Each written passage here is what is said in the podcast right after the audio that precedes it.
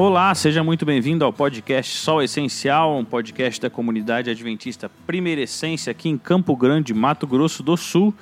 Você é muito bem-vindo a esse episódio e eu, como de costume, estou com o Tiago e o Fernando aqui hoje. Meninos, boa tarde, boa noite ou bom dia, né?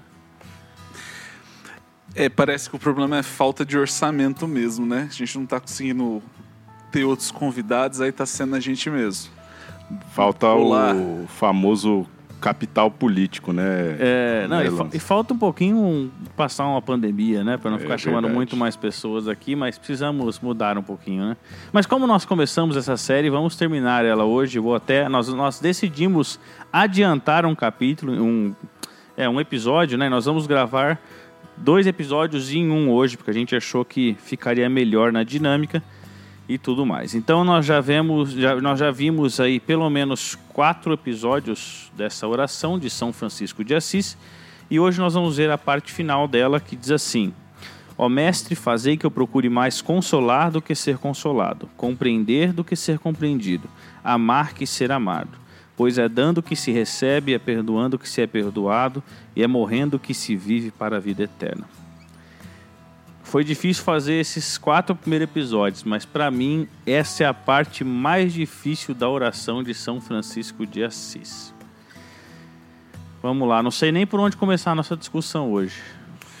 Cara, eu queria começar é, fazendo um link dessa oração, já que nós estamos fechando essa, pelo menos essa abordagem aí da oração. É, eu queria começar fazendo um link para as pessoas aí que estão acompanhando a gente, que elas entendam que existe um, uma outra uma outra passagem ou talvez uma outra poesia, mas que dessa vez é bíblica e que tem bastante relação com essa oração. É, claro, tem várias, mas eu acho que a, a que mais me chamou a atenção, até porque recentemente eu estava estudando, nós estávamos estudando esse livro, né? É no livro de Isaías, no capítulo 58, né? E lá a gente, na verdade, o capítulo 58 de Isaías é um tapa atrás do outro. Se essa oração você já teve isso, né? É, com a gente aqui, um tapa após o outro, mas a Isaías 58 é bem mais intenso, bem mais claro a respeito de que assim a nossa religiosidade ela deve ser prática, entendeu? E ela e, e a vida religiosa é, que vale a pena ser vivida, né? Dizem que Sócrates dizia que a vida não questionada não vale a pena ser vivida, né? Mas para Isaías e para quem compôs a oração de São Francisco de Assis, na verdade, a vida que vale a pena ser vivida é uma vida que se vive em prol de outros, dos outros. Né? Então, eu acho que isso é muito, muito impactante. Mas, fazendo o link aí, pessoal, pega a sua Bíblia aí abra em Isaías 58 aí, né? Tá por aí. Beleza, Fer. Já já você leu um, um verso de 58 vou, vou que você ler, mostrou, ler.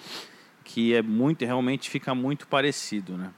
É, eu sei que essa oração nós estamos fazendo uma interpretação e pensando principalmente nos dias de hoje, né? Nos dias que nós estamos passando da pandemia, com muitas pessoas, muitas, muitos familiares de luto, né? Então a gente vai de encontro a essa primeira frase, que nós procuremos então mais consolar do que ser consolado.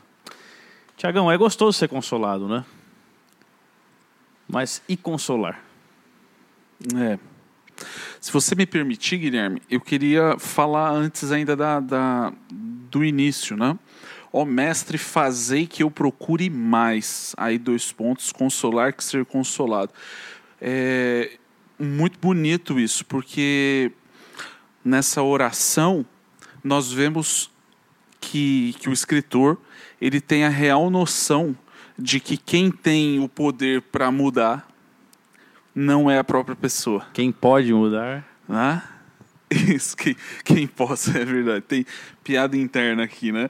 Mas é, é bonito, né? Fazei que eu procure mais, ou seja, ter a nítida noção de que a mudança, qual ela qual que ela precisa ser feita, né? Qualquer mudança que necessite ser feita em nosso coração, nos nossos atos, atitudes, é, essa pessoa que escreveu essa oração tinha noção de que vinha de Deus. Então você estava querendo me dizer que nós então preferimos mais ser consolados que consolar? Ah, mas com certeza, né?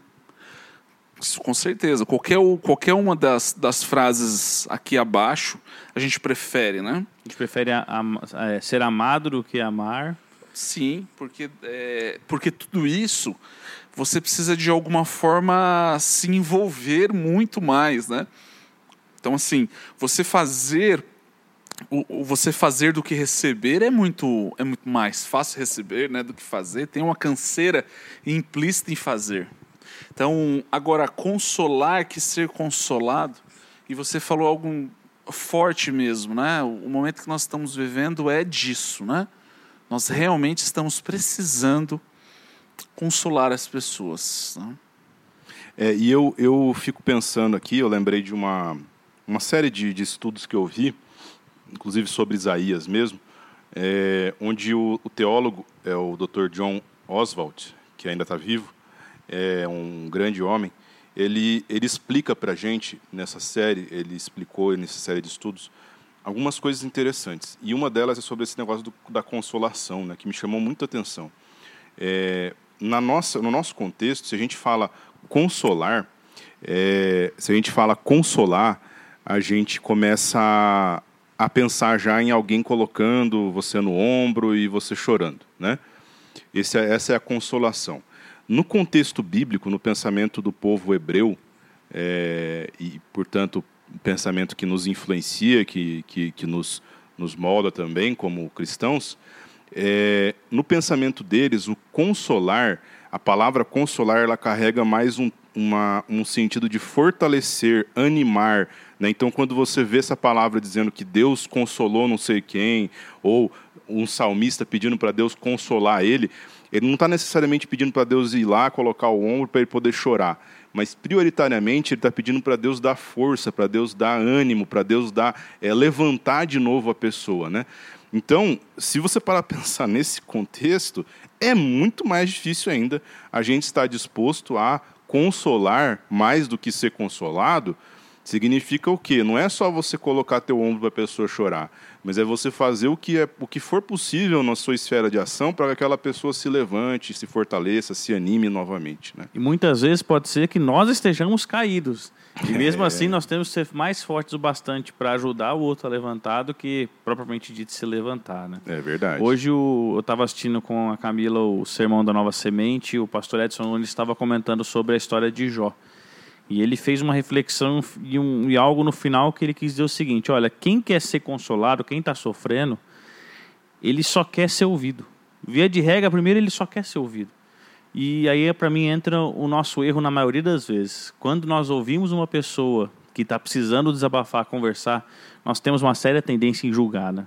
Em querer explicar para a pessoa. Ou querer resolver o problema, né? Exatamente. a gente não, é, também, a gente né? não gosta. É, hoje, hoje cedo, não sei quando vocês vão ver esse episódio, mas hoje cedo a gente, eu tava, é, fiz uma pregação e eu falei um pouco disso, né? A gente não suporta ver um problema, né, cara? A gente já quer resolver.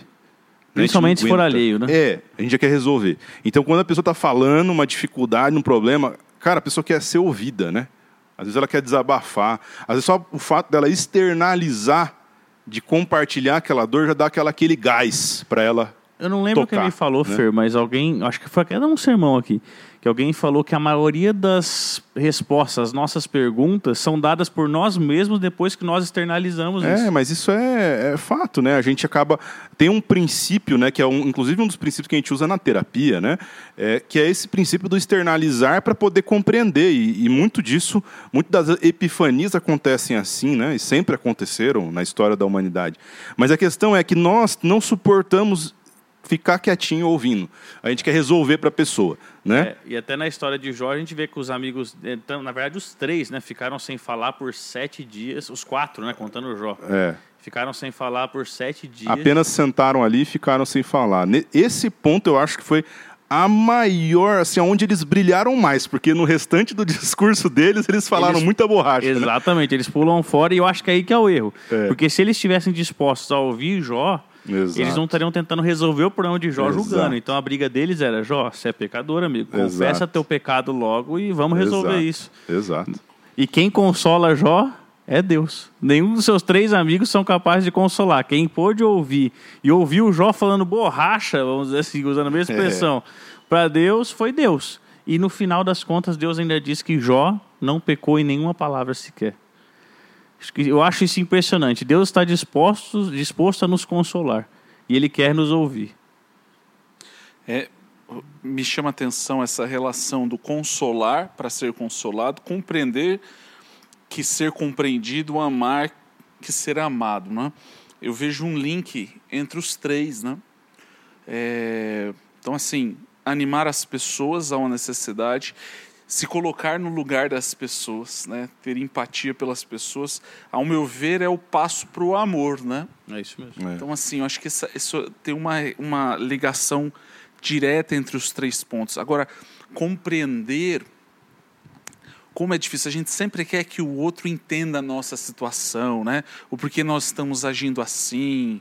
Aquele, é, às vezes tem aquele espírito de Gabriela, né? Sabe? Eu nasci assim, eu morrer, vou morrer assim. assim. Sabe? Então, assim, que difícil, né? Você é, não colocar o seu mas colocar o do próximo no lugar, tentar entender o porquê. Por que, que tal coisa está acontecendo? Alguém já falava que antes da pessoa acabar de falar, a gente está procurando já um ponto para discordar dela para fazer essa discussão. Né? É, é natural nosso, né? Sim, é e quantas vezes a gente ouve a pessoa só por ouvir só para tentar entender, né? É. Numa Não, discussão mesmo. Muitas vezes a gente nem ouve. É, a gente está tá de cor presente. É, a gente está de cor presente. E, e, outra coisa que eu queria chamar a atenção que o, o Tiago, até achei que ele fosse para esse caminho, mas é, é, legal que essa, essa cadência de profundidade, eu acho, né, nesses termos. Consolar, compreender e amar. Para você consolar de fato, você precisa compreender a outra pessoa, estar disposto a compreender. Mas para a gente compreender de fato uma outra pessoa, um ser tão diferente de nós, a gente tem que estar disposto a amar. Né? Então, eu acho muito bonito isso. Né? Eu não sei se foi a intenção do autor, nem, nem sabe quem escreveu isso aí, né? mas essa cadência perfeita, né? consolar, compreender e amar, né? que isso esteja na nossa mente também. Né? E para mim, os próximos dois versos depois do compreender, que é o amar e o perdão, com certeza o escritor tirou isso de Jesus Cristo completamente, né? porque Jesus diz que nós devemos amar ao próximo como nós amamos como, como nós nos amamos, né? Ou tem versões que diz como Deus nos ama, né? Então, para mim, já é perfeito isso. O que ele está querendo dizer é, gente, vamos amar o próximo. E depois é perdoando o que se é perdoado. É, é dando o que se recebe antes, né? Mas é perdoando o que se é perdoado. Isso é uma questão que já está no Pai Nosso, né? O Pai Nosso deixa claro que Deus vai perdoar as nossas ofensas da mesma maneira como nós temos perdoado a quem nos tem ofendido. E isso para mim é uma coisa de profundidade tão grande, né? Porque a gente tem, tem grandes questões de mitigar o perdão, né? Então a gente pode falar, não, eu perdoei, mas não sou obrigado a esquecer. Ou eu perdoei, mas não sou obrigado a conviver, a ter uma harmonia. A gente gosta de tentar fugir um pouquinho da essência verdadeira do perdão. Mas o que a gente traz aqui de, de resposta também é: temos que nos doar pela pessoa. E nós, como nós nos doando? Como, no, como nós nos doamos, né? É amando, é compreendendo, é consolando, é dando, dando de si mesmo, é perdoando. E aí vem o princípio, né, um princípio bíblico que é bem recorrente, inclusive em Cristo, mas é, aí eu que queria de novo fazer o link com Isaías 58, que eu acho que está mais claro até nesse texto, é esse princípio de dar para poder receber. Mas assim, não é que você está dando esperando algo em troca. É que você sabe que a própria dádiva, o próprio ato de se doar, já é a recompensa. Isso é, isso é muito interessante em Isaías 58, que, entre outras coisas, se fala aqui de uma religiosidade formal, mecânica, ritualística. Né? É, e aí se usa o exemplo do jejum, por exemplo, que é um ato é, muito difícil de fazer. Eu mesmo sempre tive muita dificuldade de fazer um jejum um dia inteiro, né? Mas ao mesmo tempo se coloca aqui o jejum como sendo, olha, vocês podem fazer isso à vontade, mas se tiver fazendo só o jejum para conquistar alguma coisa de mim, não é isso que eu quero. É Deus tá barganha, tá né? É barganha. E aí ele começa a abordar, Deus começa a falar então o que que ele de fato esperava. Não que ele estava condenando o jejum, pelo contrário, aqui se exalta o jejum ainda mais, né? E, e mas o que, que ele estava esperando de fato? Ele estava esperando o espírito do jejum, o verdadeiro espírito do jejum, mas isso no dia a dia. E aí, lá, lá no, verso 9, na segunda parte do verso 9, começa dizendo assim: Se você eliminar do seu meio o jugo opressor, o dedo acusador e a falsidade do falar. E aí vem a parte mais legal. Se com renúncia própria você beneficiar os famintos e satisfizer o anseio dos aflitos, então a sua luz despontará nas trevas e a sua noite será como meio-dia. Então, assim, é, se a gente quer de fato é, uma religião que traga a bênção, no, pelo menos na nossa comunidade, nós precisamos levar a sério esse princípio do se doar, do se entregar. Né? Então, está dizendo aí muito claro, né? eu não vou eu, é, cumprir esse princípio de Isaías 58, ela é muito difícil, porque não é que eu vou dar do que está sobrando, porque ele deixa muito claro, com renúncia própria. E aí, aí incomoda, entendeu? Porque você tem que estar disposto a de fato se doar, a de fato perder algo para poder ganhar, né? a morrer, né? É, é como diz a, o texto do, do, poema. Né? Então, isso é para mim é muito lindo né? você, você pensar nessa. Imagina como que nós estaríamos se, pelo menos, a nossa comunidade imediata, você que está ouvindo a gente aí, não sei de qual comunidade você pertence, mas se a sua comunidade imediata ali sua comunidade local se vocês estivessem vivendo dessa forma. Imagina como que estaria. Já não, nossa, é, sem, vamos dizer assim, sem nada sobrenatural, nós já estaríamos vivendo uma, uma realidade muito mais agradável do que nós vivemos atualmente. Agora, Deus ainda garante que em cima disso haverá a ação sobrenatural dele, a bênção sobrenatural dele. Né? Estava aqui refletindo sobre esse pois é dando que se recebe. Na, e aí eu até falo um pouco da minha experiência, né? A, a minha, a minha vida, especialmente os, os meus primeiros anos, eu recebi muito. É, desde do, do estudar, assim, eu me lembro que os, os quatro primeiros anos na, no, na escola adventista que eu estudei, eu estudei porque eu tinha bolsa, porque eu recebia né, algum tipo de ajuda. Eu me lembro de, de, de usar os livros de outras pessoas, sabe? De ter que apagar com a borracha. Acho que muita gente já passou por esse tipo de coisa. É... Então, assim, é... isso me impactou muito. É... Então, eu sempre busquei, pós isso, quando quando a gente começa a ter um pouco mais de autonomia, né? algum tipo de crescimento, inclusive um crescimento financeiro, eu sempre tentei ser uma pessoa dadivosa. É, só que eu quero falar do outro ponto. O ponto que, que um dia eu me vi tendo facilidade de dar, mas não querendo nunca receber. Como se receber fosse algum tipo de fraqueza como se receber fosse algum tipo de humilhação. E, e isso para mim foi muito sério. E eu me lembro que foi um aprendizado que eu demorei alguns anos para entender da importância de saber receber. Sabe? Então, assim, é claro que é, a gente, ainda mais no momento que nós estamos vivendo hoje, esse momento economicamente terrível no nosso país, né? independente de qual seja o setor, está tá bem difícil para a maioria das pessoas comuns, está difícil, se diminuiu tudo. É, o nosso dinheiro está valendo menos, né? com a questão da pandemia, às vezes você até quer trabalhar e não pode, né? É, e não vou entrar no mérito se isso é bom ou se isso é ruim, mas o lance é que receber, saber receber, ter humildade de receber, é uma virtude também, tanto quanto dar. Interessante, né? Porque assim, é claro que é dando que se recebe. Eu concordo absolutamente com o que o Fernando falou. E é, e é lindo mesmo. Porque quem dá normalmente recebe muito mais. Quando a gente presenteia alguém, ver o sorriso de alguém, ver a alegria, né? É algo, é algo que não, não tem preço, né? Isso aí, é, você não consegue comprar de outra, de outra forma não ser dando. Mas saber receber é, saber receber ainda mais, e para mim isso casa muito com o que eu disse do primeiro verso, da, da primeira frase, né? Você reconhecer a sua pequenez perante Deus. Ou seja, você vai ter coisas na sua vida que você não vai vencer se Deus não se mover por você. Isso para mim é muito profundo, porque mexe com o nosso orgulho, né?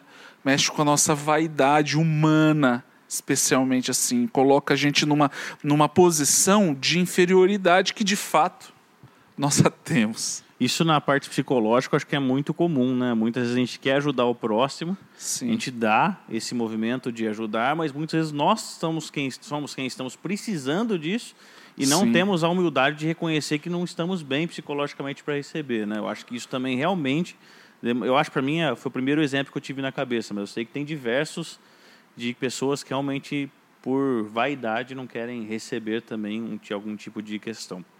Agora, para a última frase, eu quero fazer uma pergunta que algum leitor que não tenha visto por completo o contexto do, da, da oração pode pensar, mas, amigos, eu preciso morrer então para receber a vida eterna? Eu preciso ter morte para ter receber a vida eterna? Paulo fala claramente que todos nós, se estamos em Cristo, nós morremos com Cristo, né? Então, é, de maneira muito clara, a gente percebe que na teologia da Bíblia, na teologia de Paulo principalmente, quando Paulo expõe como é a salvação, o objetivo da salvação, um dos talvez, é a vida eterna, né? É, nós precisamos morrer. E nós de fato morremos com Cristo, em Cristo. Né? Um outro ponto interessante, quando Cristo é indagado numa noite, esqueci quem é o camarada que pergunta que vai para Cristo, e aí Cristo vira e fala é, que é necessário nascer de novo. O Nico, Isso. tio Nico. Tio Nicodemos, ele foi para uma linha interessante, né? Porque ele foi para a linha assim, então eu teria que voltar para o ventre da minha mãe, só que o outro ponto de ter que nascer de novo é porque precisa morrer, né? Então, assim, semelhante ao que Paulo falou, ou seja, Nicodemos poderia ter perguntado: então é necessário que eu morra para que eu nasça de novo? E de fato você tem completa razão. Tem uma frase que, que eu já disse algumas vezes, mas que para mim é muito forte, né? É, especialmente para aqueles que que de alguma forma tem que se doar para quer seja um parente, um filho, né? Alguém tem que se doar numa missão. E é claro que todos nós temos algum tipo disso. E quantas vezes a gente pensa assim, nossa, será que a minha vida é, e a minha vida, sabe? A gente se coloca assim, poxa vida, e quando eu vou viver a minha vida? Quantas pessoas às vezes estão com idosos em casa, né? E pensando que, que momento que eu vou ter a minha vida? É tão interessante isso, né? Ou às vezes tem filho em casa e, e se pergunta também que momento que eu vou voltar a viver a minha vida. Conheço alguém assim. Cara. Conhece? Oxe, ainda bem que eu não conheço. é, mas sabe, eu já disse isso, né? Quantas vezes eu já ouvi de pais falando assim: nossa, eu morreria pelo meu filho. Ou eu já ouvi de gente falando: eu morreria pelo meu cônjuge. E que tal de fato morrer? Mas não o morrer, né, de fazer o seu coração parar de bater, mas de ter uma vida entregue para fazer as outras pessoas felizes, né? Quantos relacionamentos seriam restaurados? Quantas pessoas seriam mais felizes se os casais, por exemplo, de fato tentassem entender que a vida de casado é você fazer o outro feliz? Quer seja através, quer seja, especialmente até vou dizer do sexo, né? Sabe? Porque as pessoas querem se satisfazer, querem satisfazer o seu eu e não vê que o, o prazer está em satisfazer o outro e o outro lhe satisfazer, né? Alguns interpretam Paulo falando que o corpo do, do marido é para a mulher e vice-versa, não entendem isso que está dizendo. Alguns acham que é um controle. Não, o que Paulo está chamando a atenção é de que nós estamos vivendo para o outro, a felicidade está no outro. Né? E isso é muito bonito e muito importante. Isso para mim é o morrer, entende? Só que é um morrer não para que você se. É, para que você seja infeliz. Muito pelo contrário, é para que você tenha a felicidade plena. Fazendo um paralelo aí muito distante do que a gente estava conversando até agora, talvez. Mas então, Deus já nos auxilia com uma questão. O sábado, então, é um dia para a gente morrer? É um dia que Deus facilitou para que nós possamos aprender o que é morrer? Porque muitas pessoas nos perguntam, né? Ah, o que você faz nos sábados? Você não pode fazer nada, você não quer fazer nada. Mas eu vejo que o sábado é um dia de uma morte para o eu. É, eu acho que o sábado ele representa justamente esse, esse ponto inicial da vida cristã, né? O sábado ele é um lembrete disso, de que para alcançar tudo isso que o, o Tiago falou, é claro que tem muitas pessoas que nós conhecemos e, e podemos citar e lembrar aqui que vivem uma vida abnegada e, e talvez nunca tenham parado para pensar em tudo isso que nós estamos falando aqui, mas vivem de maneira até espontânea, talvez. Mas o ponto na, na visão cristã é o seguinte: o, começa a visão cristã em que sentido? E aí eu vou fazer o link com o sábado. Começa a visão cristã você reconhecendo que você é um pecador e que eu não posso fazer nada para mudar a minha condição, mas que uma outra pessoa vai e faz por mim. Essa pessoa é Cristo. Quando eu faço, para eu fazer isso, eu já eu estou morrendo para o eu. Aí entra naquela questão que o, que o Tiago falou, de eu aceitar nesse momento a minha pequenez. Ali eu sou um completo necessitado. Ali eu sou um faminto. Ali eu sou um mendigo. Igual ao seu irmão. Igual ao meu irmão. E, e ali eu não tenho nada. Eu não tenho nada. Eu não tenho nada para oferecer e eu aceito o que o outro fez por mim, tudo, né? O que Cristo fez por mim. E nesse momento, eu, eu entendo a minha completa dependência de Deus. Para eu depender completamente de Deus, eu preciso morrer para o meu eu. Eu preciso matar o meu eu, né? Ou melhor dizendo, Deus precisa matar o meu eu. Aí eu consigo depender de Deus. Então o sábado, para mim, ele representa isso também. Ele representa essa disposição de eu estar lembrando semanalmente que, cara, eu dependo totalmente de Deus. Porque quem imagina ficar 24 horas sem trabalhar hoje? Ficar 24 horas sem procurar satisfazer, vamos dizer assim, os meus próprios desejos, né? que é isso que Isaías, inclusive, fala para a gente fazer. Né? Quem, quem imagina isso? É uma loucura, né? Qual a lógica no mundo de hoje, né? Que se você no trabalhar mundo de hoje horas... não. No mundo de hoje não, eu falo até mais. Se você estudar a história, o povo hebreu na, na região onde eles estavam, é, Mesopotâmia ali por perto, né, Babilônia, Egito, cara, na cabeça desses caras tudo eles podiam entender, menos esse negócio de ficar um dia inteiro sem trabalhar. Isso aí para eles era bizarro, nem ninguém tem, inclusive eles consideravam ficar um dia inteiro sem trabalhar como vadiagem. Eles não entendiam isso. Você vê isso em textos históricos, arqueológicos, entendeu? É, achados arqueológicos. Eles não entendiam isso. Não faz sentido para eles ficar um dia inteiro sem trabalhar. E, o, e então a, essa mentalidade do povo hebreu de ficar um dia inteiro sem trabalhar, se dedicando apenas a adorar a Deus e ao serviço ao próximo, é, era uma loucura. E ainda é. Só que por que, que você faz isso? Porque você lembra que, bicho, eu não, eu não consigo mudar a minha realidade mais básica, que é de ser pecador. Eu preciso aceitar que isso vem de Deus. Só Deus pode fazer isso. Eu, eu, eu entendo que Deus é o meu Criador e Ele criou o mundo do nada.